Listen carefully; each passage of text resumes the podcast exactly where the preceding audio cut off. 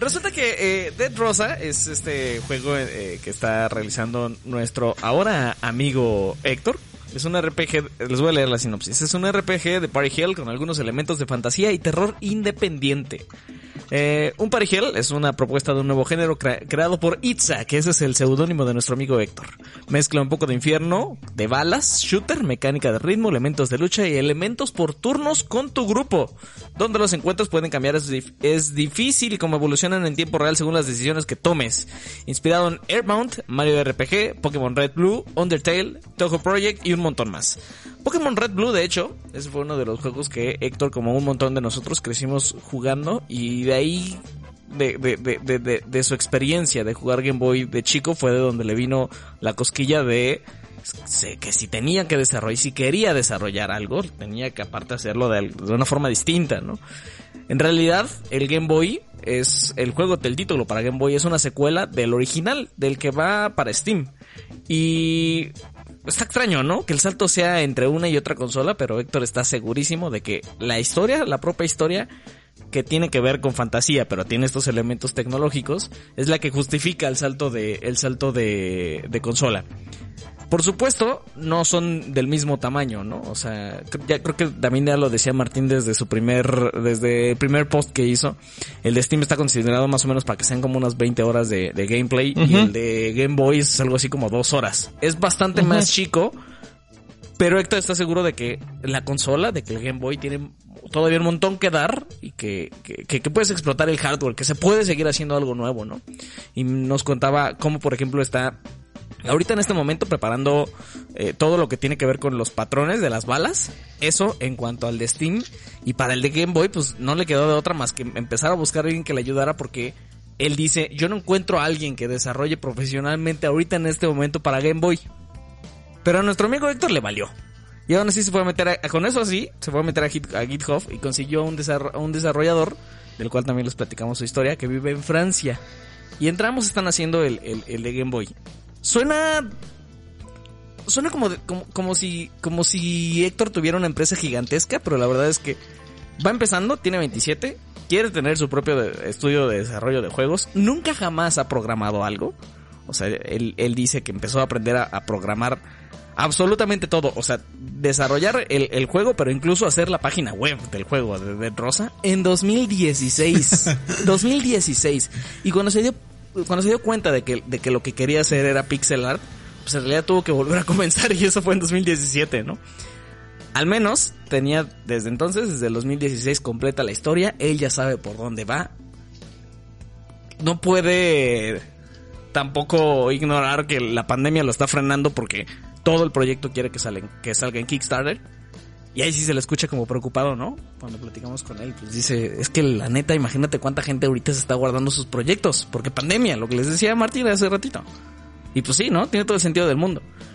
Entonces, cuando esto se comienza a recuperar, finales de este año, principios del otro, mediados del siguiente, si es son, si nos va bien, pues entonces se va a dejar venir todo lo que todo el mundo se está guardando y pues lo que en el mejor de los casos ha venido trabajando durante tantos meses de encierro. Y ese, ahí entre todos ellos, está Héctor.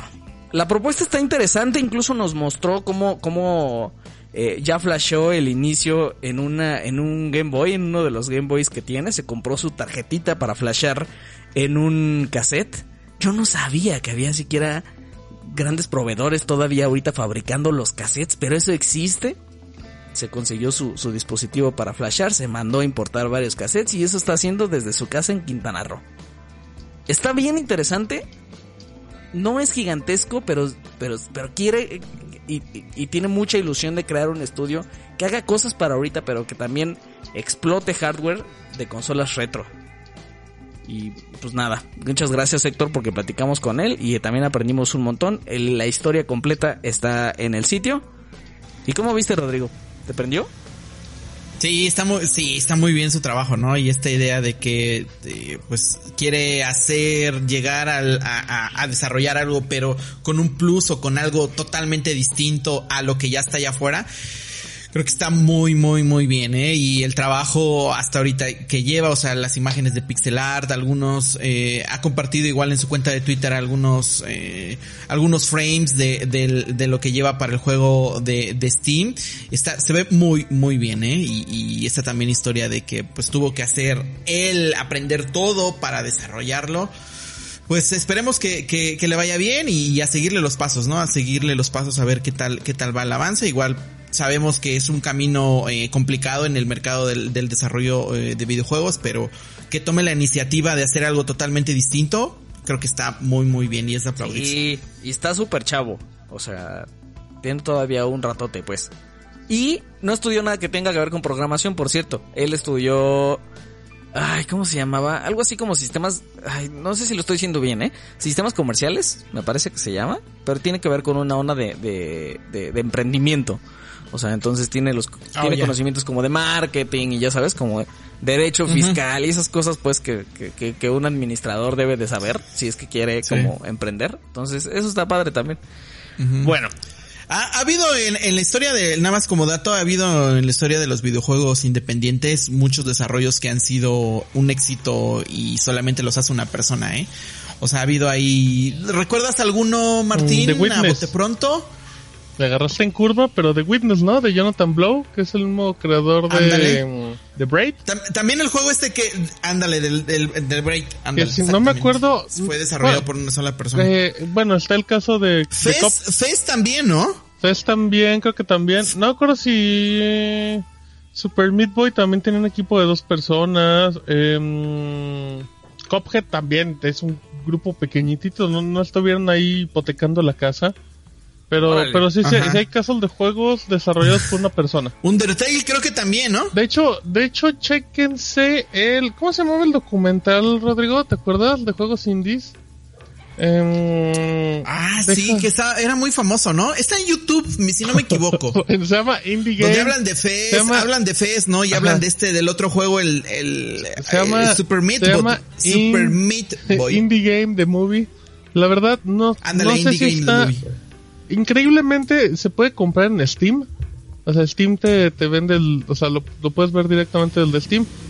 Y, y, es uno donde, donde ves a, a los de Super Meat Boy, que son dos.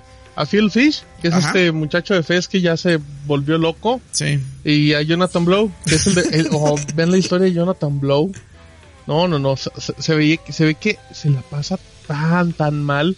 De, no, no recuerdo si es Jonathan Blow, sí. perdón, spoiler, de repente se levanta como a las 4 de la mañana y ya no puede dormir y se va a desayunar hot cakes allá de estos restaurantitos muy americanos. No, y también están y... que documentan cuando estos chicos, los de Super lanzan, Boy, eh, lanzan su juego y ya está y ya está disponible en la en la store y, ahí y que no y que no aparecía y le empiezan a hablar a Microsoft sí. y qué pasa y Ajá. no no eh, está, o sea, obviamente eh, tiene un poquito de tendencia, pero vean Indie Game The Movie para que vean el reto que muchas veces tienen los desarrolladores. Ya. Independientes principalmente. Ajá.